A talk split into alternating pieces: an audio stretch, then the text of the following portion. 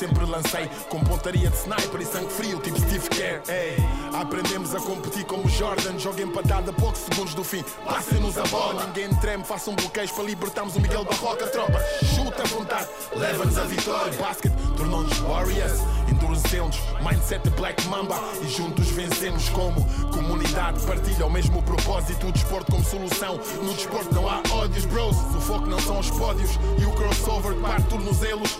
Aprendemos com o Kobe, bro. O game é só um e prevalece o coletivo. Somos shooters by hoopers. Não nos deixem sozinhos, isolados na linha dos três pontos.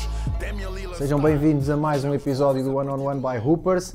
Já sabem que podem ouvir e ver este episódio nos sítios do costume, YouTube, um, iTunes, Spotify, uh, site da Hoopers, hoopers.club e um, também acompanhar nas redes sociais aquilo que, que a Hoopers está a fazer, não só este podcast, mas uh, todos os outros conteúdos que eles vão lançando.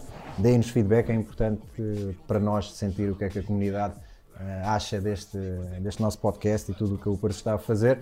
E vamos então ao, ao episódio de hoje. Tenho mais um amigo convidado. Isto, isto a cena fixe do basquete também é que somos, somos poucos, mas bons. E, e, e, acaba por ser sempre estar aqui com, com amigos a falar. Guilherme Barreto, obrigado Guilherme por uh, passares, passares por aqui para conversarmos um bocadinho.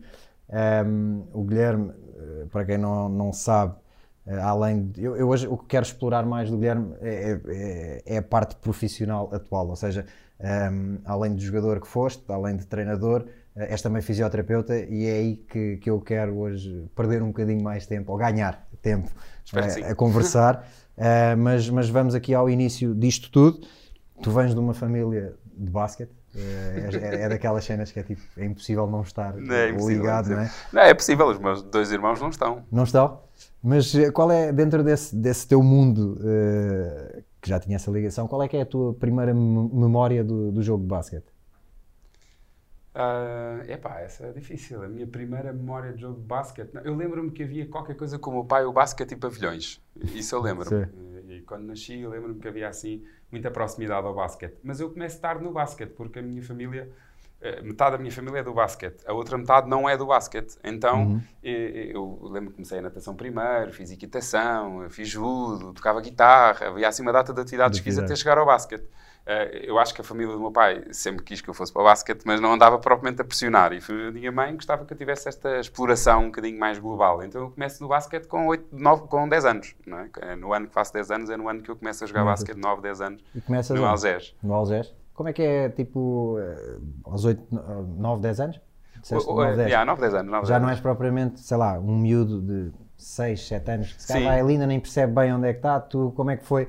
Eh, lá está, aí com, com 9, 10 altura. anos tu já tens, para já já tens noção do que é que o mundo do basquete uhum. vai, vai, da forma que vais estando uhum. presente na tua família. Falaste no teu pai, há também o teu não, avô. Não, não, sabes, eu só tenho noção do impacto da minha família no basquete na faculdade. E esta é a verdade. A sério? Sério. Porque Quando eu, começaram a falar do teu avô, por exemplo? Não. Um, também, também foi, também foi. Eu, eu, sempre tive um feitio, quis a minha própria independência, quis a minha forma, a minha forma de estar e sempre, houve ali momentos na minha infância que deve ter sido uma dor de cabeça gigante, principalmente para o meu pai.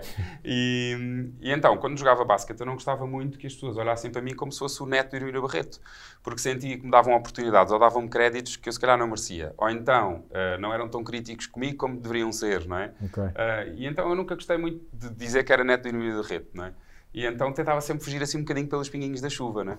Uh, mas é na altura da faculdade que eu começo a olhar para o meu avô com admiração, porque eu cresci na FMH. Uhum. E eu, as férias de carnaval, da Páscoa, do verão, eu ia para a FMH com o meu avô. Né? E eu lembro-me desta coisa dos, dos, alunos em falar com o meu avô, as pessoas todas falarem com o meu avô na escola, toda a gente ficar super agradecido pelo, pela ajuda do meu avô. Eu nunca dei muito valor àquilo. Quando entrei na faculdade e percebi que nas faculdades o ambiente não era nada daquele, e o meu avô até era uma pessoa que representava muito no basquete, com uma humildade e uma forma de estar muito, muito amigável, não é? Eu pensei, fogo, isto homem é mesmo a sério. E, uhum. e, realmente depois comecei a explorar um bocadinho mais e pronto, e quando entrei no mundo do basquete como trabalhador, na federação e tudo mais, é que percebi, porra, o avô é mesmo grande. Mas já lá vamos até chegar. Um, falando do, teu, do, do, início do teu percurso como jogador, andaste pelo Algés, uh, o Eiras, conta-me como, é que, como é que foram esses Olha, esses sabe, a primeira memória, tu perguntaste-me qual é que foi a minha primeira memória de basquete, as, as memórias mais fortes que tenho são minhas. Uhum. E o que eu me lembro é daquele pisozinho avermelhado cá fora no, pavilhão, no, no, campo, no campo do Algés, lembro-me de levar com bolas na cara quase todos os treinos e lembro-me do Delfim, do treinador, do pai, é? do, do o pai do. André, do, do Cabra e tudo mais. Não é? Ah, é as recordações que tenho. Joguei no Algés, depois ah, ali no último ano de iniciados fui para o Eiras. Foi muito interessante porque saí do Algés de equipas competitivas, equipas fortes, e fui para o Eiras para um projeto competitivo. Ah, e depois joguei no, no Oeiras 4 anos e voltei para o Algés outra vez.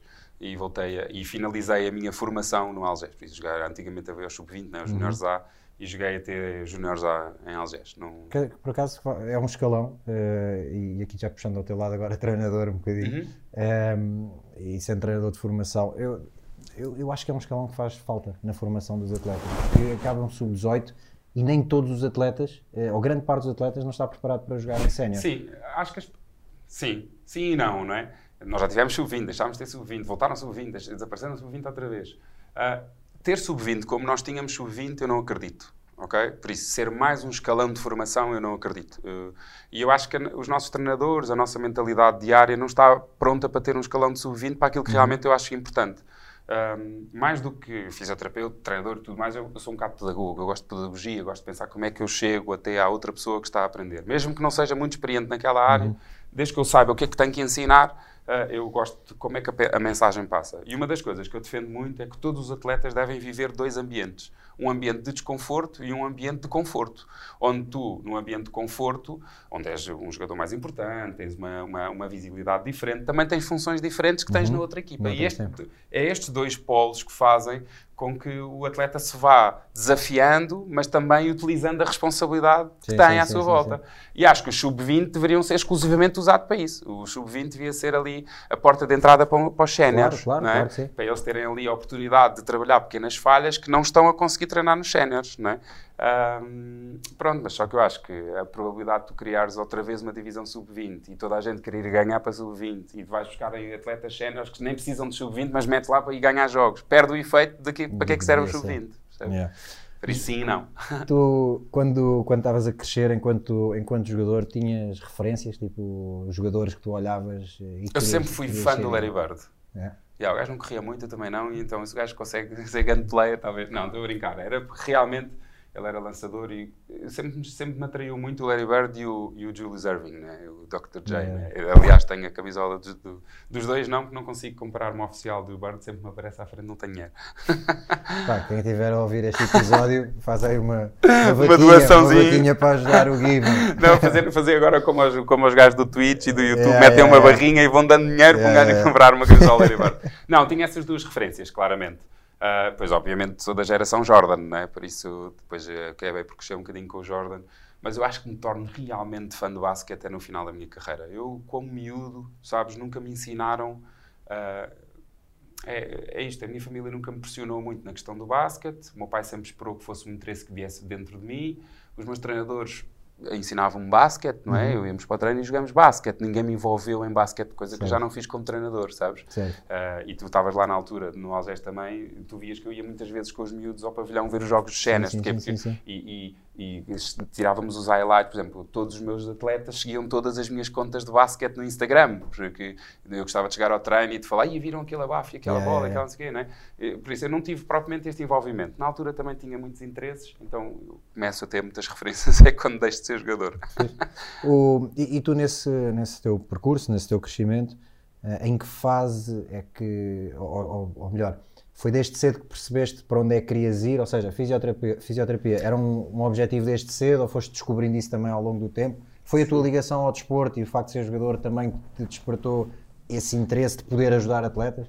Ahm, a fisioterapia nasce, a vontade da fisioterapia nasce na escola, não tem nada a ver com o basquete, porque, quer dizer, não tem nada, claro que tem, eu também sou fruto de basquete, não é? mas ah, a fisioterapia foi aqueles testes psicotécnicos que nós fazemos na escola, Sim. não é? E, e a conclusão que eu tirei daquelas atividades que fazíamos e conversas é que eu gostava de pessoas, gostava de educar e gostava de saúde. Ah, Lembro-me que estes três eram os três tópicos. E na altura dizia que gostava de ser professor de ma- matemática e educação física. Minha mãe, professora de artes, né? História da arte, geometria descritiva, disse-me assim: filho, por favor, não escolhas ser professor na escola pública porque não te vais dar bem.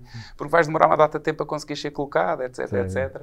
Aquele Pá, escolhe uma profissão, clássico, exato, escolhe uma profissão que possas ser professor universitário. E assim, é mais fácil, até, até vives melhor do que, do, Yeah. que, do que como professor de secundário ou de básico. E pronto, e depois com a ajuda do meu avô, é que o meu avô, já, já pensaste em fisioterapia? Os meus colegas lá na FMH falaram disso, se calhar vais gostar. Pronto, e foi assim. No nono ano surge a vontade de fisioterapia, percebo que é a fisioterapia que quero. Nessa altura, nono ano, vivia aquela de não sou grande estrela no basquete, sou de uma geração muito forte, de 89, 90, é uma geração forte, não é? Se fores ver os jogadores que refrescaram ali uma altura a liga, eram, muitos deles eram colegas meus, não é? E então, no nono ano, criei um bocado esta coisa de, ah, eu jogador de basquete não vou ser, mas fisioterapeuta vou ser. E ainda vou ser dos bons. Era uma, a minha conversa logo desde o início. E pronto, e foi, vai que fui. Tu ainda, ainda conciliaste durante alguns anos esse teu percurso académico com o facto de seres, de seres jogador. É. Ahm, Sabes porquê? Porque no nono ano eu não jogava nada. Jogava ali aqueles 12, 12, 11 minutinhos de basquete, não é? Fazia parte de uma equipa que íamos, estávamos sempre a lutar pelas Final Fours nacionais. Então tinha aquele trabalho de, de entrar e não enterrar. Quando mudei para o Algés outra vez no décimo ano, ahm, pá, descobri que afinal adoro esta merda. Deram-me protagonismo, jogava 30, 40 minutos por jogo, Yeah. marcava triplos, marcava uma data de pontos, tinha, tinha namoradas, e eu pensei, é pá, isto afinal é muito fixe, afinal eu se calhar. E então ali no secundário ainda tive ali momentos que pensei, se calhar devia me dedicar ao basquete, mas depois acabava sempre ter um treinador seguinte que foi uma má experiência. Tinha muito isto, um bom treinador que me dava uma boa experiência, um treinador que me dava uma má experiência, depois desanimava outra vez. Yeah. E, e pronto, então. E eh, ao longo desse percurso, depois já, já falaste na, na vontade e na, e na queda que tinhas para, para ensinar, não é? Segundo esses testes eh, psicotécnicos. Ahm, quando é que também te dá o clique de seres treinador? Ainda estavas a jogar? Sabes, eh, não, não, Eh, sim, sim, não. Yeah, por acaso Tu, foste, tu paraste, voltaste, não foi? Ora, por acaso é verdade. Nós naquele foi, último foi, ano foi. que jogámos juntos. Eu vinha, eu vinha. É, exatamente, então foi. Eu fui treinador. Exatamente, eu quando estou na faculdade, cronologicamente na minha cabeça eu fui jogador, depois fisioterapeuta e depois treinador. Ok. Ok? Cronologicamente é assim que acontece. Ok. Porque é como fisioterapeuta e as experiências que já vamos falar da- das seleções e não sei o quê, é as minhas experiências como fisioterapeuta que me dizem assim: eu gosto demasiado de basquete para não querer fazer a diferença em algumas coisas. E então eu sou treinador depois de ser fisioterapeuta. Ok. Agora, quando eu estava no curso de fisioterapia, ahm, propuseram-me eu acompanhar uma equipa de sub-14, sub-16B. Uhum. Na altura, eles diziam, pá, isto é quase minis, pá, anda, só precisamos de ensinar o básico. E eu pensei, Uhum. bem, o básico eu sei, sou, sou da fisioterapia, bora lá fazer aqui umas experiências. Então, a minha primeira experiência é ali no segundo ano da faculdade, mas não me considerei treinador. Foi uma brincadeira. Há uma cena fixe, por acaso, nós tirámos o curso nível 1 juntos Uhum. e depois nesse ano, o ano de estágio, acabámos por trabalhar juntos. E, É uma história que conta toda a gente. e por acaso tu deste-me uma, uma visão gira de- de- de- da parte de treinador. Ahm, bem, para já eu ao longo desse ano, tam- aliás, eu acabei esse ano e percebi, porra, eu gosto muito mais de jogar do que de, de treinar. Uhum. Eh, depois ainda tentei jogar mais um ano, mas isto depois também já não dá para tudo. E depois passei muito tempo contigo, mas era lá em baixo na fisioterapia. percebeste isso. Yeah. Demorou, mas Exato. percebeste. Mas, mas nesse ano tu- havia uma coisa que era gira, que era eu, talvez por ter eh, também tinha parado de jogar há pouco tempo, ehm, via o jogo muito pela parte tática, pela, pela cena do 5 para 5, o jogo sénior. vá. Eh, e nós trabalhámos em sub-14. E era fixe porque tu, tu às vezes lançavas-me desafios de, de olhar mais para o jogador do que propriamente para, para o coletivo. Claro, depois o jogador estar bem tem Claro, impacto claro. no coletivo. Claro, claro. Mas, mas era fixe, eh, fizeste-me olhar para as coisas de, Sim. de maneira diferente. E, essa- e acho que era esse, esse, esse equilíbrio era, era fixe para mim, porque era desafiante também. Sabes que mas era bacana. a história que eu, que eu conto a toda a gente é que ah, nós, e porque isso foi a meio da época, lembras-te ali na altura da Sim, Final sim, Four sim, e tudo mais. fui e tudo pai, a meio E- da exatamente, época, exatamente. sim, sim, e quando nós falamos em, em combinar ah, e começamos, damos aquelas semanas de treino juntos, participámos no Final Four em conjunto, Uhum. eh, eu acabo aquela experiência pensando assim, fogo. Eu sinto mesmo que até sei, treina- sei dar treinos e Uhum. sei, sei passar o que sei aos meus atletas de uma forma eficaz. Mas eu não sei assim tanto de basquete e o Barroca sabe imenso de basquete. Então, a forma como eu utilizo passar coisas para os atletas, com o cérebro e com os conhecimentos que ele tem de basquete, isto era uma dupla incrível. Eu adorei a experiência. Ainda porque... vamos- vamos vamos assumir isso? vai- Vamos Vamos, assumir assumir isso? isso, vamos assumir isso. Pronto. Se tu quiseres, eu. eu Vamos aliás, no ano seguinte. Vamos olhar para onde é que ano de seguinte- olhar aí à volta, ver onde é que vamos eu, agarrar eu, numa eu não gosto muito da ideia de ser treinador adjunto, porque Não, mas eu eu acho que sou um bom líder. Não é? Mas eu nesse ano até te propus tu continuares o principal e eu ser o teu adjunto. É. Eu gostei mesmo da experiência, porque eu tenho muita confiança de como passo conhecimento, não tenho muitas vezes é confiança no conhecimento. Uhum. E o facto de estar ali a trabalhar com uma pessoa como tu, ou eu a trabalhar contigo, foi mais isso, foi incrível. A forma como tu pedias os descontempos, a forma como tu resolvias os problemas dentro de campo, eu penso, eu não percebo nada disto. Não, Afinal, mas, gajo mas percebe. foi fixe, por acaso acho que, por acaso, acho que houve um equilíbrio. Vamos, no, fim disto, no fim deste episódio vamos avaliar aí opções e, e ver onde é que há- vamos há- há uma atacar. Onde é que vamos atacar? Quem Há é que vamos puxar há o uma coisa tapete? importante, que é, nos escalões, nos escalões cá em baixo, eh, é realmente importante ter pessoas mais como eu do que pessoas como tu, por assim dizer. não É, mas é, faz, é, é isto que eu, que eu estou a dizer, é, é mesmo, e, e- e atenção, e acho que muitas vezes hum, um perfil de um treinador de sub-14 não é o mesmo de sub-16, nem é o Uhum. Mesmo de sub-18, nem muito menos é o, é o perfil de um treinador de sénior. Uhum. Eh, e, e- e, de facto eu senti Uhum. claramente isso. Senti que estava a treinar um escalão Uhum. que se calhar precisava de coisas que eu naquela fase não estava preparado para, Exatamente. para dar. exatamente. Eh, Não, e, e as dinâmicas, tu não vês, não vês muito esta dinâmica noutros clubes, que é juntarem duas pessoas com feitio, personalidade, conhecimentos fortes e trabalharem em equipas de formação. Hum. E, porque eu gosto muito, o, o a, a ideia que eu te vou dar, e digo aqui já à frente de toda a gente, eu gostava de trabalhar numa dinâmica em que eu sou o treinador principal de sub-14 e tu és Uhum. o meu adjunto, mas tu és o meu treinador principal de sub-16 e eu sou o adjunto de sub-16. Porque quando Ok. começas a aumentar a fasquia, eh, eh, o saber mais do basquete é realmente diferenciador, não é? Eh, quando está cá em baixo, o saber de formar é que é realmente diferenciador, estás a perceber? Eu, Yeah, yeah. E, e nós não temos, eu nunca conheci uma equipa de treinadores que fizesse esta dualidade, uma dualidade de ter alguém que soubesse muito basquete e alguém que soubesse ensinar. E no escalão cá em baixo, quem manda é quem sabe ensinar. No escalão um bocadinho mais acima, quem manda é quem sabe basquete. Pá, está tá feito, não. Já, é, só, é só escolher o sítio. Ahm, Fala-me, fala já falámos aqui um bocadinho desse teu percurso como, como treinador. Ahm, como treinador. Não, eu quero te falar sobre como físio.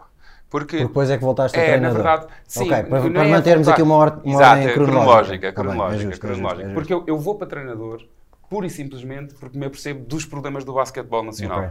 Com o quê? Com as seleções nacionais, não é? Ok. Ahm, imagina, o meu percurso, eu como jogador nunca fui assim um grande jogador e, e tenho, fiquei com a mágoa de nunca ter jogado séniores. Uhum. Ahm, mas ao mesmo tempo tive sempre em equipas de Final Four de Lisboa e Final Four nacionais. Por isso, na verdade, eu sempre tive na formação lá em cima. Não é? Depois tive uma oportunidade de começar a trabalhar como físio muito cedo, no, futebol, no Atlético, no futebol. Uhum. Ah, percebi logo em dois anos que não, claramente não é isto que eu quero. Não, é- não era isso o quê? O futebol? O mundo futebol, do o futebol, ok. o mundo do futebol. Ah, entretanto, eu acabo o curso, porque isto foi um bocadinho antes de acabar o curso e tudo, e tenho a minha primeira experiência no basquetebol, e aí percebi, ah, é isto que eu gosto, não é?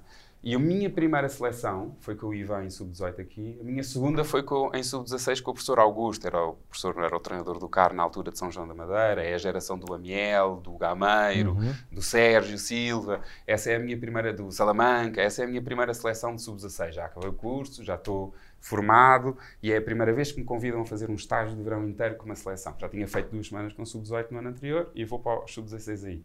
E aí apercebo-me de uma coisa: ninguém me ensinou basquete. Este gajo é que ensina basquete aos seus atletas. Eu lembro que numa das épocas, ninguém mentira. Houve ali dois treinadores-chave que me ensinaram muita coisa, mas tirando esses dois treinadores, eu, por exemplo, eu lembro que estava a ver um, um treino e um dos atletas teve um problema no meio campo para resolver. E aí o professor Augusto parou o treino, resolveu aquele problema e eu pensei assim, fogo, passei duas ou três épocas a fazer esta asneira e ninguém me explicou isto. Yeah, eu pensei assim, então há muito basquete, ninguém me explicou. Há coisas que eu fazia, e sabes, à medida que ia estando nos treinos da seleção ali sentado a ver treino após treino, comecei a perceber assim: Ei, eu fazia isto várias vezes, eu é estúpido. Ah, olha, eu nunca fiz isto e eu até queria fazer, afinal até tinha razão. E comecei a perceber que ah, isto, na minha formação algo foi errado. algo foi errado. Ah, e pronto, e, e depois, ahm, continuando cronologicamente, eu tive 8, 9 anos na seleção, acompanhei 7 seleções, com o europeu incluído, não é? E pronto, e comecei a conhecer bons treinadores nacionais, comecei a ter contactos lá fora muito interessantes.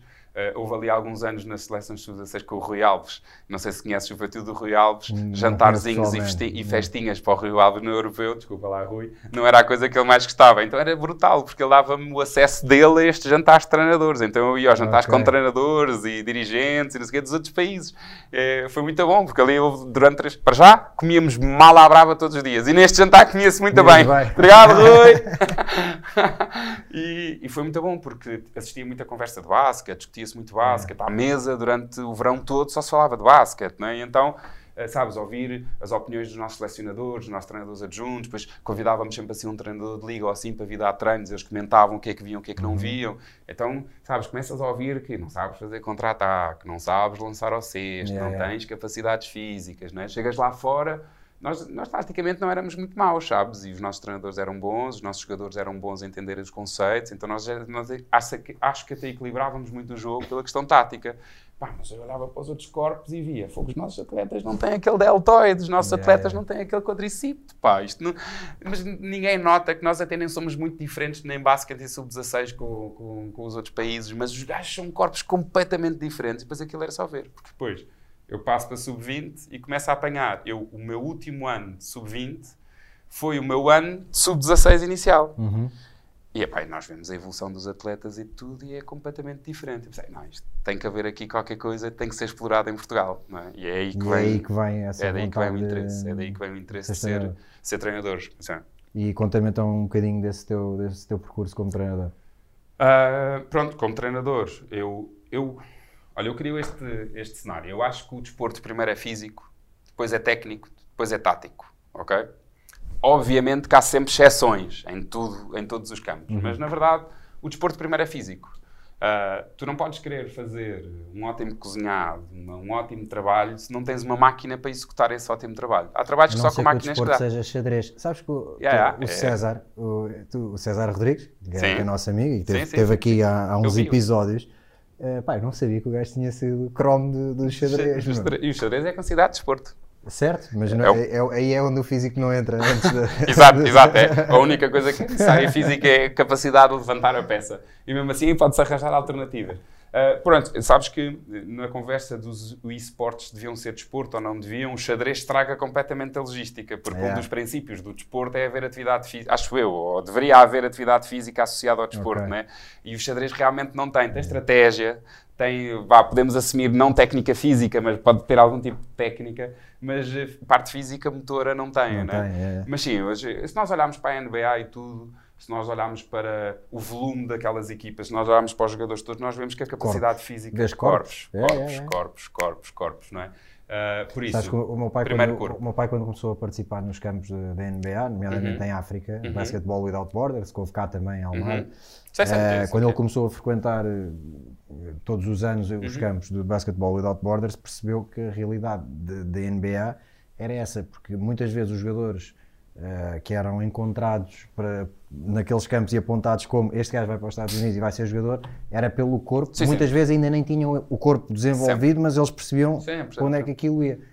Um, ele, ele fala muito do, dos casos do Embiid e do Siakam, que ele Exato. estava nos campos onde, onde eles foram encontrados, no Basketball Without Borders, e pá, e se calhar tecnicamente não uhum. eram nem de perto os, os melhores que estavam ali na, naquele momento. Nem pouco mais ou menos. Yeah. Uh, não, não, tenhas, não tenho, eu tenho plena convicção nisto que estou a dizer. Primeiro, o desporto é físico. E já estamos a falar, não estamos a falar, eles não tinham 10 anos, já tinham pai, sim, 15 sim, ou 16. Sim. Pensa assim, tu consegues cognitivamente, tu consegues ensinar tudo a toda a gente, mais tempo ou menos tempo, mas tu consegues aprender o que é basquete aos 30, aos 40, aos 60 anos, tu consegues aprender o que é basquete uhum. cognitivamente. Por isso, tu vais conseguir entender onde é que tem que estar no espaço, que tipo, qual é a melhor ação técnica ou tática naquele momento, porque tu cognitivamente tu consegues aprender, não é? Uh, agora, fisicamente, não. não. Tu só consegues moldar o teu corpo até aos 23 anos no máximo. Uhum. E, e tendo em conta que se tu passas desde os 8 aos 15, 14 anos, 16 anos, sem estimular a sério, tu perdes uma data de janelas de oportunidade. É. Continuas a poder moldar coisas dos 16 aos 23, não é? Mas tu perdes a, a, grande janela de oportunidade. O meu erro foi começar a encher aos 24 só. Sim, sim, sim, não tenho dúvidas. é o teu erro e é o erro à vontade de mais de 80 pessoas, de 80% dos jogadores em Portugal. E, e, e imagina, se tu fores falar com qualquer atleta, que de, de, dos séniores que jogaram nos Estados Unidos ou que tiveram experiências fora, que já, já jogaram a alto nível, todos eles te vão dizer o mesmo. Que um dia perceberam que afinal o físico é preciso, é. porque tu, por mais jeitoso que sejas, claro. se não aguentas, se não corres, se não, se não mantens a tua performance, a, a máquina não funciona, não é? Claro. A máquina não funciona. Por isso, máquina primeiro. Uh, e pronto, esse sempre foi um bocadinho um dos meus grandes princípios. Por isso é que eu fui ao sub-8, sub-10, buscar uma geração, trabalhar questões motoras. E essa, e essa questão Uh, não sei se lembras disto, eu acho que estavas comigo quando o Joia, no nosso curso nível 1, disse isto: que nós, mais do que uh, tínhamos um desafio diferente do que ele teve enquanto treinou miúdos, que era uh, antes, e que, faz, que casa completamente com aquilo que estás a dizer agora, que era uhum. antes de uh, ensinar estes miúdos a jogar basquete, vais ter que ensinar uhum. estes miúdos a praticar desporto, a estarem aptos a praticar desporto, porque são, são hábitos okay. diferentes. São... É a terem a tal máquina, não é? Sabes que uma das coisas que me chamou a atenção foi a Tita, não é? a nossa treinadora de ginástica rítmica, um, que era, por acaso também era mãe de uma atleta, do, de um dos meus atletas, mas até foi antes desse treinador que ela uma vez comentou comigo assim: Guilherme, isto é preocupante. Estamos a falar, para quem não sabe, de uma atleta olímpica. Atleta olímpica, estamos a falar de ginástica, de, sim. das melhores atléticas olímpica, uh, de ginástica rítmica em Portugal, da, da história, não é? Foi atleta olímpica, por isso estamos hum. a falar de alguém que, que, que, tem, que tem muita consideração porque, por, pelo que ela diz, não é? E ela uma vez disse assim: nos últimos anos eu tive que começar a ensinar as miúdas aos 5, 6 anos a saltar ao pé coxinho. Pois. Eu nunca tive que. Nós não pé coxinha na ginástica, não é? Mas se elas não sabem apoiar num pé, eles também não podem fazer ginástica, não é? Então ela falou, comentou comigo a necessidade uh, de, de, de, terem que ensinar o pé coxinha a miúdas pequeninas, não é? E eu pensei, boa, é, é nessa onda que eu também quero ser treinador. É olhar para eles, como também sou fisioterapeuta, é olhar para a máquina e perceber onde é que a máquina necessita de ajustes, não é? Uhum. E se nós formos ver uh, o percurso, eu, o objetivo do, do meu treino foi pegar uma geração de 10 anos e levar aos sub-14 e perceber se com os valores e com as ideias que tinha poderia aumentar miúdos, fazer com que os miúdos gostassem da prática e ter algum resultado em uhum. sub-14, porque queria também ter algum resultado claro. competitivo em sub-14 e, e, fazer ali uma pequena escala. Uh, epá, e, e sabes, de repente, quando me tornei treinador, percebi que afinal já não, isto já não é só físico, isto também tem valores, também tem comportamentos, isto é um mundo.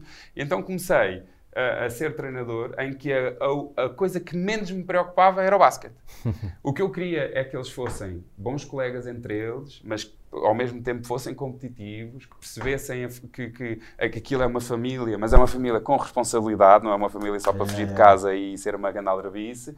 No meio disto tudo, sempre com a questão física, não é? Por isso ali o, o respeito é... Qualquer atleta que evoluísse fisicamente tinha mais respeito ainda, não é? Por isso muita ênfase à questão física e claramente foi isso que me apaixonou. Eu quando dei por mim tinha triplicado os miúdos, comecei com 16, acabei com 42, né? É. E então todos gostavam de treinar, iam todos meia hora mais cedo para o treino, quase toda a minha equipa ia ver os jogos de cena dos Algés, yeah. então isso, isso, sabes, isso é que eu gostei São realmente. Pequenas, pequenas conquistas que yeah. fazem... Agora, muito treino na tipo praia, gasolina, né? mas o que é que foi? Muito treino na praia, em todas as férias escolares, fazíamos atividades de 3 e 4 dias no Algés, em que eram os miúdos, eu ia com eles, né? mas os miúdos iam aos restaurantes buscar as comidas e comer, por isso, treinar a autonomia, sabes? Fizemos uhum. muito mais do que basquete e depois isso em campo verificou-se.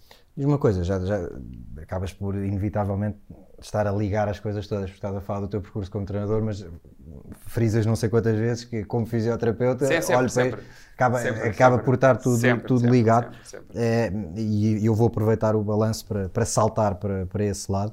Um, qual é que é tu enquanto fisioterapeuta? E aqui, um, como é óbvio, tu enquanto fisioterapeuta não trabalhas só com atletas, mas uhum quero aqui as minhas perguntas vão ser mais direcionadas sim, sim. para essa parte, obviamente. Sim, são coisas diferentes. Também. São coisas diferentes, mas aqui o, nosso foco é mais, quero que seja mais esse.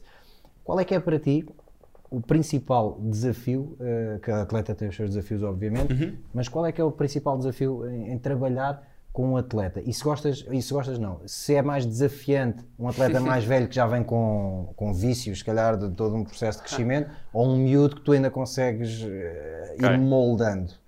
Eu vou, vou, só acrescentar uma coisa antes de responder a isso, o que é que eu prefiro de um lado ou do outro, não é?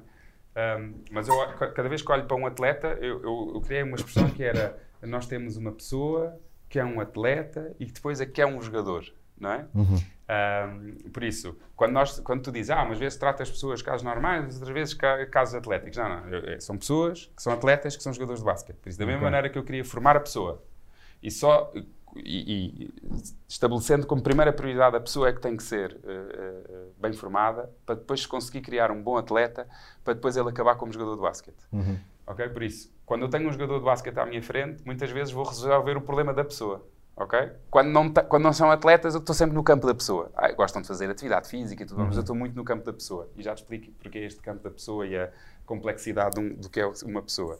Quando eu estou no mundo do atleta ou do jogador, não é? Se eu não tiver que ir à par da pessoa, o trabalho é muito mais giro e muito mais fácil. Certo. Esta é a verdade, porque do desporto vêm problemas traumáticos e é fácil. Por isso, a comparação entre atletas e não atletas, por assim dizer, trabalhar atletas é muito mais fácil e muito mais engraçado. Ok. Por outro lado, não há dinheiro. Por isso, o que, é, o que é difícil no desporto é a pressão que tu vives pela tomada de decisão, não é? E se tu não tens dinheiro para fazer uma ecografia ou uma ressonância, uh, estão-te a encher os ouvidos e tu quase que és forçado por toda a gente a tomar mais decisões. Por exemplo, muitas vezes os atletas torcem os pés e magoam o joelho, uma coisa, uma coisa qualquer, uma lesão qualquer, musculoesquelética, muscular, articular, o que for.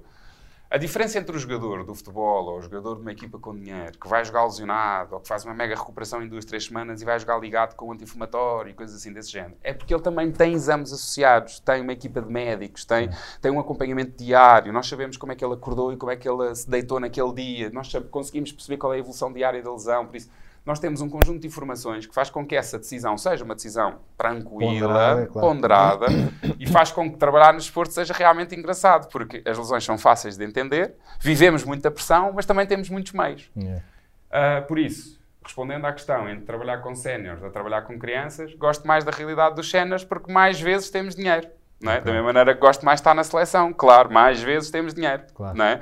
Aliás, eu al- algumas vezes na minha vida cometi o erro de tentar resolver o problema sem chatear, esta é a expressão certa, sem chatear o médico ou sem chatear não sei o quê, porque é assim que te habituas a trabalhar no clube e vai na cabeça. Yeah. Eu pensei, "Pô, realmente também estou aqui a poupar recursos. Um gajo habitua-se tanto a é poupar aqui não é aqui não é preciso, não é? preciso. E não esquecer que eu estava na Liga e nas seleções ao mesmo Yeah, tempo, não é? Ahm, mesmo assim, preferia estar na Federação, eh, nas seleções, a estar na, na Liga. Pá, não há dinheiro, não, não é fixe, não é? Yeah, Ahm, por isso, sim, quando, se houver dinheiro, é agir trabalhar no desporto. Se não houver dinheiro, é mais chato. Tu, e tu já estás nisto há alguns anos, eh, notas algum tipo de mudança de mentalidade dos atletas naquilo que é a prevenção, a preparação como, como forma de prevenção de lesões? Porque, pá, eh, falando o mais direto possível, nós íamos ao fisioterapeuta quando estávamos à rasca de alguma coisa. Sim, Ou sim, quando não. nos magoávamos. Tipo, Sim, sim, e sim, pronto, sim. e a seguir estás bom, e o fisioterapeuta dizia: Olha, agora pá, não te esqueças, faz isto antes do treino. Já, está bem. Meu, era Sim. até magoar outra vez e voltar lá a bater à porta do gabinete. Claro, claro, claro. Sim, sim, eu ainda sou do tempo em que quando tinhas febre era para ir treinar porque o suar ajudava-te a tirar a febre do corpo e se tens uma lesão no dedo, faz ele durante duas horas até não sentires mais o dedo, faz uma ligadura e vai jogar. O meu pai ainda tentou essas estratégias comigo. Ahm, E eu ainda as fiz. Algumas delas ainda as fiz. Eu pensei, "Porra, Que cena. Ahm, mas foi muito poucos. Eu recusava depois esse tipo de abordagens. É Claro que as pessoas estão mais informadas. A informação está em todo lado, não é? Hoje em dia, eu não vi o Super Bowl, mas sei o que é que aconteceu no Super Bowl, não é? Eu não vi o All-Star Game este ano, mas sei o que é que se passou no All-Star Game. E sei às 8 da manhã no dia seguinte, quando ando no Instagram, Yeah, quando acordo de manhã ao pequeno almoço, não é? Por isso, as pessoas sabem que existem lesões e sabem que, que tem que haver prevenção. E... Agora, o que as pessoas ainda não perceberam é que a primeira prevenção é que a máquina seja funcional para jogar basquete. Vês como agora fui buscar o treinador? Yeah, yeah, yeah. As pessoas ainda não perceberam que ter uma máquina oleada, forte, flexível e móvel, não é? que é o oleado do- da máquina do corpo humano, para conseguir praticar aquele desporto, é o primeiro step da prevenção das lesões. Yeah. E, sei lá, eu posso dizer, olha, vou dar um exemplo simples. Eu pus a miúdos com 10 e 11 anos a fazer 2 minutos de agachamento encostado à parede, fácil, quase de aquecimento, entre aspas. Não é? Acabámos a época a fazer 3 minutos e 20, ou o que foi. Sim, sim, sim. E eu pego em atletas sub-16 que não aguentam 30 segundos encostados à parede em posição de agachamento, não é? Eh, pronto, depois, se nós realmente formos pegar neste atleta de sub-16 e no seu enquadramento familiar e desportivo, porque isto, pais, pais, staff da equipa e atleta, é um triângulo sempre, não é? Quando pegamos nesta realidade deste miúdo, perguntamos-lhe, pá, não tens medo de lesionares? Olha que as capacidades físicas estão em baixo. Não, porque comprei uns ténis novos cano alto, que são bons, e, e o piso é que é escorregadio ou não é escorregadio, e o meu fisio ensinou-me um exercício que eu faço assim com um elástico e vou prevenir as minhas lesões. Oh, Não é, não existem exercícios Yeah, de prevenção de lesão. Existe tu teres um corpo bom para jogar basquete. Yeah, claro. E depois existe, se tens realmente uma fraqueza de quadricípio, tu fazes exercícios para o quadricípio é um exercício de prevenção para ti. Yeah, yeah, yeah. Não é? Se tens mais fraqueza do gêmeo, é a mesma coisa. Se tens mais fraqueza dos rotadores do ombro, é a mesma coisa, não é? Então, sim, as pessoas sabem que a lesão existe. Dois, as pessoas sabem que têm que a prevenir, só que as estratégias que as pessoas querem para prevenir são estratégias passivas ou de baixo consumo energético. Tipo os ténis, É as ir, mangas. é, é ir à fisioterapia e ter o fisioterapeuta ali meia hora a- mexer e depois acabou. Mas é isso que eu estava a E dizer. este conceito de, ah, o vosso clube tem menos lesões porque tem fisioterapeuta. Porquê? Não tem nada a ver com isso. Yeah. Nós só estamos lá para quando a porcaria já aconteceu. Não é? A prevenção não tem nada a ver com. Mas lá está, o fisioterapeuta, o papel do fisioterapeuta pode ser muito mais do que isso. não é? Infelizmente, infelizmente. N- Sabes que eu não concordo e não concordo, sabes? Eu, eu acho que quem tem que fazer este trabalho de transformar a máquina é, são os preparadores físicos. Ok. Olha, a BL ainda no outro dia me convidou para eu ir fazer uma formação lá. Eu faço as formações de nível 1 de vez em quando, não é? Ah, sobre treino das capacidades físicas. E eu disse logo, é Mário Nascimento, não é? as pessoas sabem. É pá, ó Mário, eu não vou falar de treino desportivo, eu sou fisioterapeuta, não, não faz sentido. Pá, convida ao Rebalo, convida ao César, convida alguém que saiba treino desportivo, mas não me convides a mim. César não, convida ao Rebalo. Ahm, convida alguém de treino desportivo e não me convides a mim, estás a Sim. perceber? Ah, e ele disse, não, mas ó Guilherme, isto é para nível 1, por isso é para trabalhar mini basket iniciados. E eu pensei, ah, então calma, então já, aí já me podes convidar. aí já me podes convidar. Mas realmente a prevenção de lesão a sério, principalmente ali a partir dos, dos sub-14, sub-16, já tem que ser um conceito de preparador físico. Cargas, eh, mesociclos e microciclos, perceber como é que vais estruturar a tua época, em, em que momentos é que o treinador tem que baixar a carga de intensidade de treino para poderes dar mais atenção ao físico. Esta é a real prevenção, não se enganem, ok? Ah, o fisioterapeuta o que pode fazer é procurar fatores de risco de lesão para além da máquina não estar oleada, ou onde é que ela está mal oleada, não é? Por exemplo, dois exemplos. Às vezes os, PT os preparadores físicos têm mais dificuldade em interpretar onde é que o corpo tem fragilidade. O fisioterapeuta pode ajudar. Claro. Uh, se estamos a falar de uma lesão repetida, também é o fisioterapeuta que vai ajudar, não é?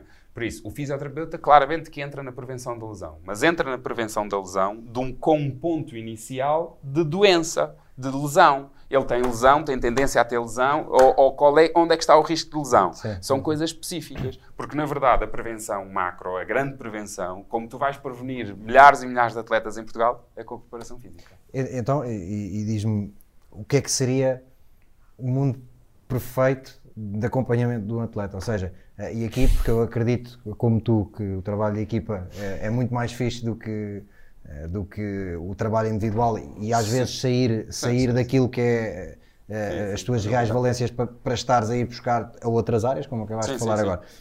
O O que é que eu acho? Para um, para um atleta, eh, quais eram as áreas todas que tu tinhas que juntar? Eh, fisioterapia, sei lá, nutrição, eh, questão de, de saúde mental, por exemplo, esse, esse apoio também para tentar eh, motivar o atleta ao máximo e mantê-lo. Eu tenho, eu tenho ideias estruturadas, mas é um bocadinho modo de crítica.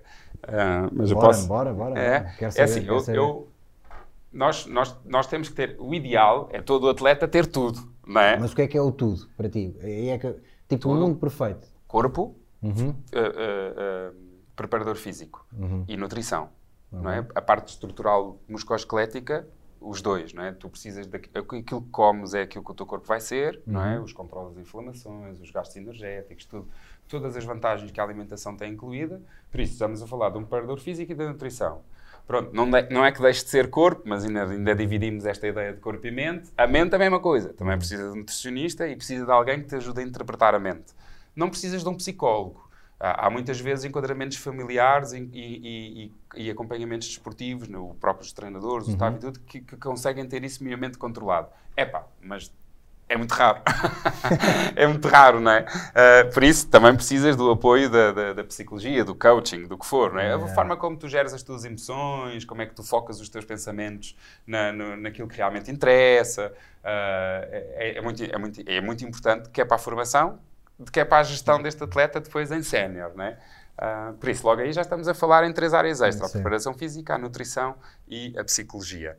Ah, sim, assim, de caras, eu acho que não precisas mais nada. Posso-me estar a esquecer de alguma coisa? Não.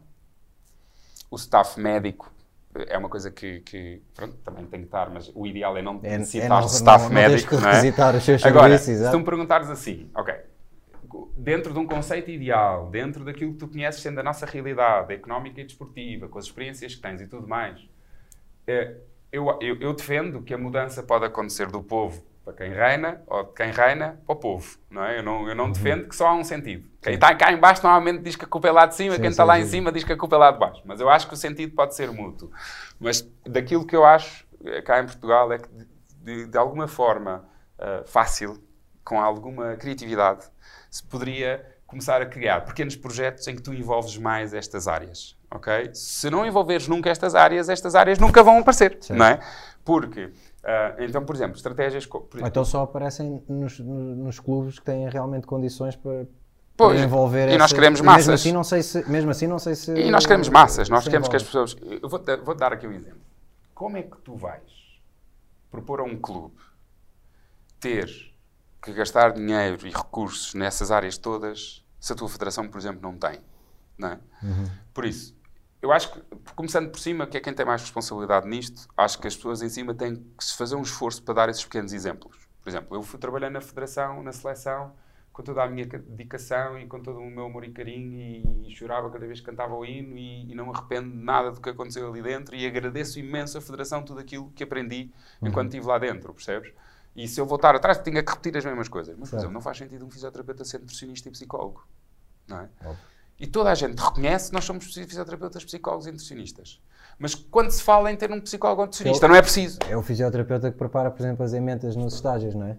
Estás a ver? Yeah, yeah, yeah, claro, pá, temos que fazer, temos que fazer. Eu ligava a amigos nutricionistas e ia, ler, ia lendo umas coisas na net e Sim, tal. Mas tentava, tu pá, fazias isso, mas se calhar aparecia outro que não tinha ou os contactos mas ou não nem eu quê, tenho o direito de fazer, percebes? Nem eu tenho, hoje em dia trabalho com, com um nutricionista. Não vai à clínica sequer. Estamos a falar de uma pessoa que troca mensagens e troca clientes. Olha, vê mais este paciente que eu preciso de ajuda, não é? Hoje em dia tenho um nutricionista para além de já não estudar assim tanto nutrição, porque já percebi que tenho ali um amuleto espetacular, já percebi que há uma data de conceitos que evoluem, há uma data de conceitos que são muito bons, mas, mas tem que haver um background para aquele conceito funcionar a níveis claro. de alimentação, estás a ver? Por isso, uh, não, pá, cada macaco no seu galho, cada um a fazer o seu trabalho. Por isso, acho que cá em Portugal, as, as, as, os grandes clubes e as grandes instituições, por isso, as federações, os Benficas, os Portos, não sei quê, deviam ter esta estrutura minimamente montada. E imagina, um, o que é que custa ter um nutricionista para, para oito seleções? Não é? Uhum. Nada. Pô, um, ah, também não vai fazer trabalho nenhum. Vai.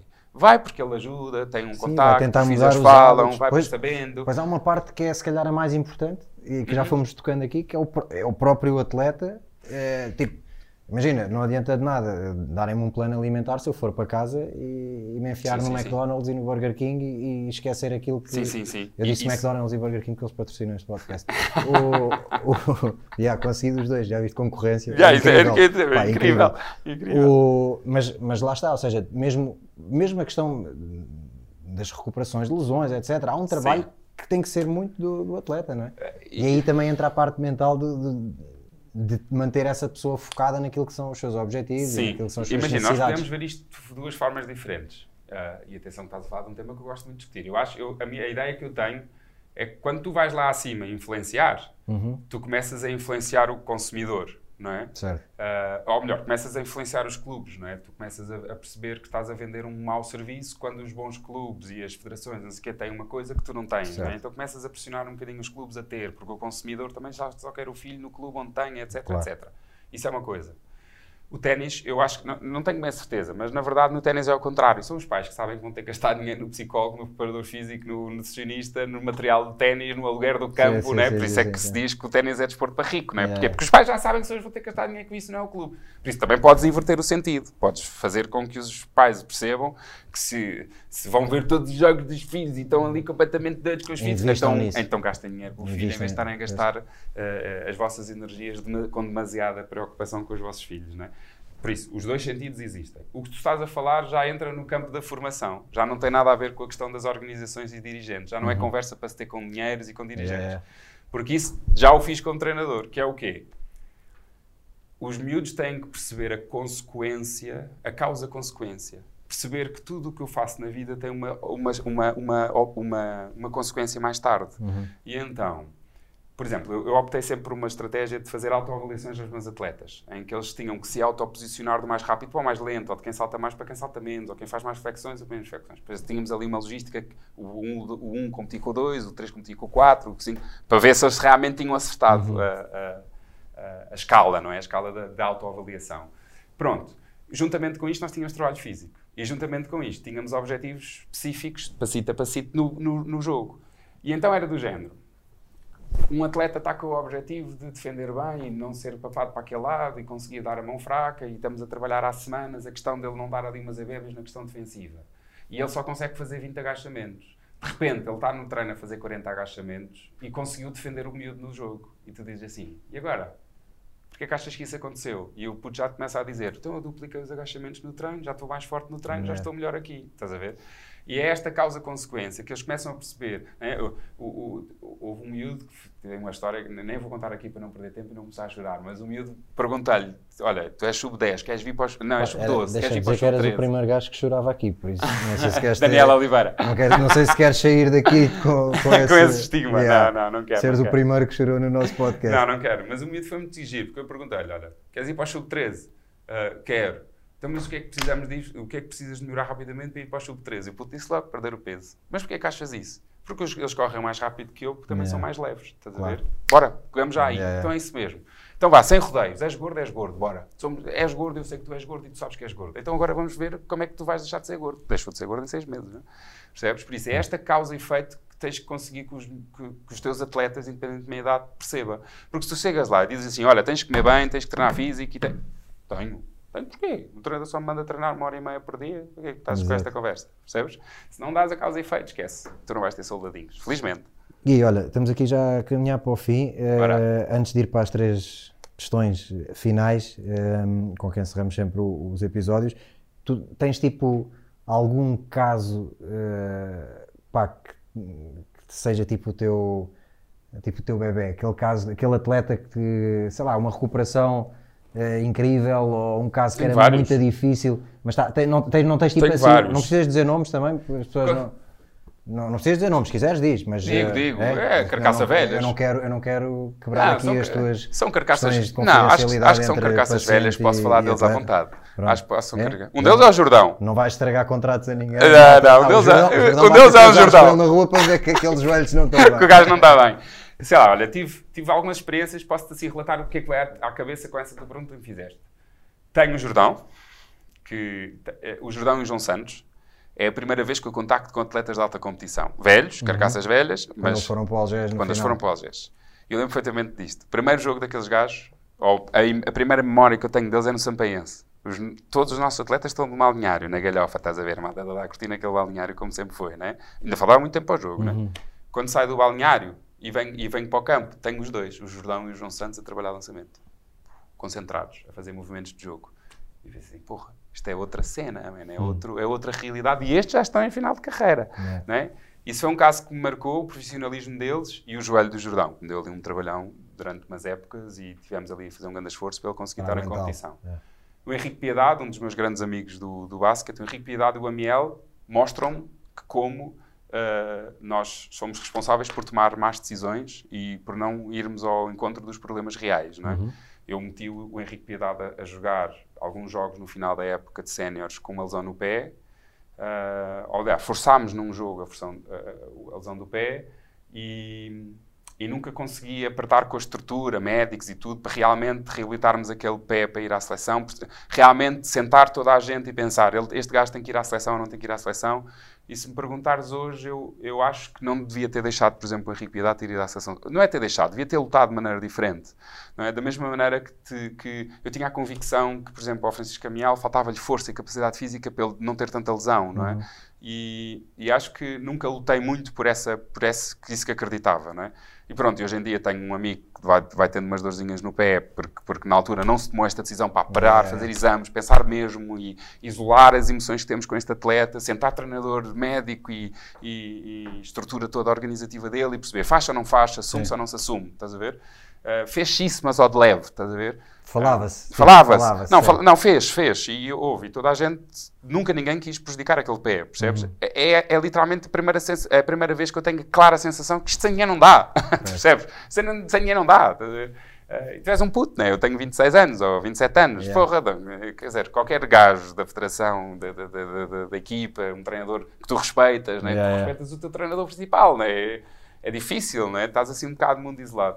Estes são alguns exemplos. Depois tínhamos uma que era a Katie Geralds. Uhum. Lembras-te dela? Lembro, lembro, lembro. Yeah, essa, essa, essa, pronto, tal como o Jordão e o João Santos, essa vai mostrar o que é que é um nível a sério de, de, de, de basquete e de humildade Uhum. e tudo mais. Essa também foi muito gira porque ela veio para Portugal com uma lesão muito grave no pé. Ok. E sou eu, literalmente, primeiro treino, ela diz-me logo: olha, uma das condições para eu ter vindo para este clube é ter fisioterapeuta. Uh, e eu disse, pronto, então Bora. tens aqui um dos bons, não te É. preocupes. tens aqui um dos bons, pelo menos vou-me dedicar a ti. Não sou muito Yeah. experiente, mas vou-me dedicar a ti. Também foi uma grande experiência, um, porque foi a gestão de uma, de uma, de uma lesão muito grave né, durante muito tempo. Uh, sim, estes, estes são os casos assim que mais me marcaram, acho eu. Ahm, No basquete. da tua, sim, da tua relação com o basquete, como adepto, fã. Ah, não, eu não disse. Como? Eu não, eu falta duas coisas. Faltou? É, Então manda aí, antes de... sou eu que. Já, há aqui duas coisas fechadas. Sou eu que, com a Mafalda Marques, Uhum. por causa do cancro na costela, e o Jaló. É comigo que o Jaló, tipo, ele vem ter comigo, eu estou a acompanhá-lo na altura da quarentena, e, e quando ele vem ter comigo, hum, ele estava a fazer um trabalho muito bom de mobilidade com coisas de yoga e algum treino físico para aumentar as capacidades físicas, e eu tinha-lhe dado os parabéns na semana anterior, que disse, olha, finalmente tu és um atleta que me vai Yeah, pedir a minha ajuda e faz o que eu te mando, faz o que eu mando. E ele estava a fazer um trabalho espetacular, e ele, de repente, do nada fica mal de tudo e mais uma coisa, vem ter comigo. E esses dois casos marcam muito a, a minha carreira, porque o Jaló eu criei logo, vi logo que aquilo estava alguma coisa estranha, Estranho. imediatamente para o hospital. E a, a Mafalda Marques também foi uma rapariga que veio desacreditada da seleção, que tinha uma dor na costela que ninguém via, que ninguém via. Eu lembro perfeitamente na altura, até ter fiz ali uma outra sessão e disse, pá, isto está aqui qualquer coisa que está aqui marada, não é? E, exato, por isso também são do basquete Claro, e também foi o nosso forte, meu. já. É mesmo, Ahm, é mesmo. de tudo o que tu viste em Portugal, seja como adepto, eh, como jogador, como treinador, como fisioterapeuta, toda a vivência que tens no basquete, quem é para ti o melhor 5 de jogadores eh, que tu viste aqui em Portugal? Podes meter estrangeiros aí ao barulho também. Ah, e pá, eu, eu esqueci-me de fazer essa pergunta. E faço outra assim Não, é havia aquele gajo do, do, do, do Benfica, Tom- Thomas, Thomas, era assim um lançador, jogou aí há, há 6 anos, 8 anos, 10 Joby anos. Thomas? Joby Thomas, Máquina. máquina, lembro-me dele, lembro-me lembro-me bem dele e gostei, gostava muito. Ahm, Já tinha passado anos pelo que é hoje. ah, Carlos Andrade, Carlos Andrade, claro. ainda sou fã dele, né? ainda, ainda sou fã dele. Ah, é uma pessoa de que eu sou fã, percebes? É. Sabes, pessoa, atleta e jogador, né? É- Uhum. é- Este conceito é a pessoa, os valores da pessoa, o atleta é porque é, é- sabe gerir o seu corpo e a sua mente, e o jogador porque sabe jogar basquete, né? Por isso é que eu podia. É- Ela é boa A pessoa. parte do sabe jogar basquete, não é? Não, é? Boa- Não, não, não, não, eu não disse que ele sabe jogar basquete, eu só disse que ele é boa pessoa. Ah, ok, ok, ok. Não, ele é a boa do pessoa, atleta, a parte do atleta é inacreditável e, e no meio disso tudo até consegue jogar É, basquete. é. Então vá, Não, e o Carlos. Joba e Carlos. Uh, o Carlos Lisboa não o vivi a jogar, não é? Respeito a memória dele, mas não o vi a jogar. Uh, sim, aí, pá, eu tenho um, assim, os postos. Eu estou agarrado muito às minhas experiências das pessoas próximas. Não precisas, mas pode ser, mas não, ponha, não precisas de pôr tipo, não tem que ser posições, estás a ver? Não Sim, sim, sim, sim. Estava assim a pensar assim de uma forma, de uma forma geral um, de quem sou fã, não é? Yeah, eu sou muito fã do João Santos e do Jordão. Eu fiquei fã deles, não é? Eu, fiquei, eu já os respeitava como jogadores e depois fiquei fã deles. O não é? Jordão é, um- é uma das pessoas que eu quero que se sente aqui. em Yeah, breve. yeah, yeah, yeah, não yeah. consegui trazê-lo cá. Eh, o João já teve. Ah, sim, eu não posso. não- é, é- isso eu não posso dizer. Frases que ele me ensinou na vida, não posso dizer aqui nesta entrevista. não posso, não posso, não quero. Então Mas é um gajo, é um gajo. ele, vou puxar por ele. É um gajo, é um gajo, cara- é um gajo característico. Então, pá, gostei, gostei muito um, dele. então. gostei- por isso, o Jordão e o João Santos marcaram muito. O Joby Thomas. Ah, O Carlos, O Carlos quatro. Andrade, Falta tu. obviamente. Ah, olha, há, há, há, há um jogador, há um jogador que eu acho muito interessante, que é um jogador que ainda eh, acho um jogador interessante por ter jogado tão perto dele e ele ter representado tanto, depois não, depois sim, depois é assim um jogador que ainda não percebi bem o quão grande ou quão pequeno ele é, o Diogo Correia. Uhum. Por exemplo, eu assistia a um miúdo de óculos, né? lembro perfeitamente no início, quando tinha os óculos, saíam sempre disparados no meio dos jogos, ah, que manteve uma média de pontos na sua formação de 30, 40 pontos até sub-20. man. Era um gajo a Quando jogar. era puto, era uma máquina. Eu Lembro-me dele ser era puto e começarem a falar dele e não sei é o uma cena quê. assustadora. Mas nunca, também nunca me sentei com ele a falar sobre isto e perguntar-lhe exatamente o que aconteceu e o que não aconteceu. Porque é que nos channels ele nunca teve um impacto idêntico. Uhum. Percebes? E quando digo idêntico, nunca digo igual, digo idêntico. Porque é que ele nos channels. Mas é um, ainda está a jogar e é um. Exato. Teve, tem uma carreira muito interessante, Exato. percebo. Ele nunca teve esse aquilo impacto. que era Aquilo que era Diogo, eu tive, Diogo, e onde eh, Barroca, eu tive muitas horas sentado naquele banco a ver o Diogo Correia a jogar em sénior e ele nunca me tocou como jogador de séniores como me tocou em formação. percebes? Pois. Porque eu joguei com ele em formação quando éramos muito, miú- muito miúdos. E é, é engraçado que a malta pensa, o gajo marcava muitos pontos, então era um fuso do pior. Não, Não, até não. acho que de todos os meus colegas de equipa que eram bons jogadores, Yeah. ele era o único que decidia sempre passar a bola quando achava que aquilo não ia entrar, lá punha a bola naqueles cantinhos. Por exemplo, eu lembro que gostava muito de lançar a zero graus.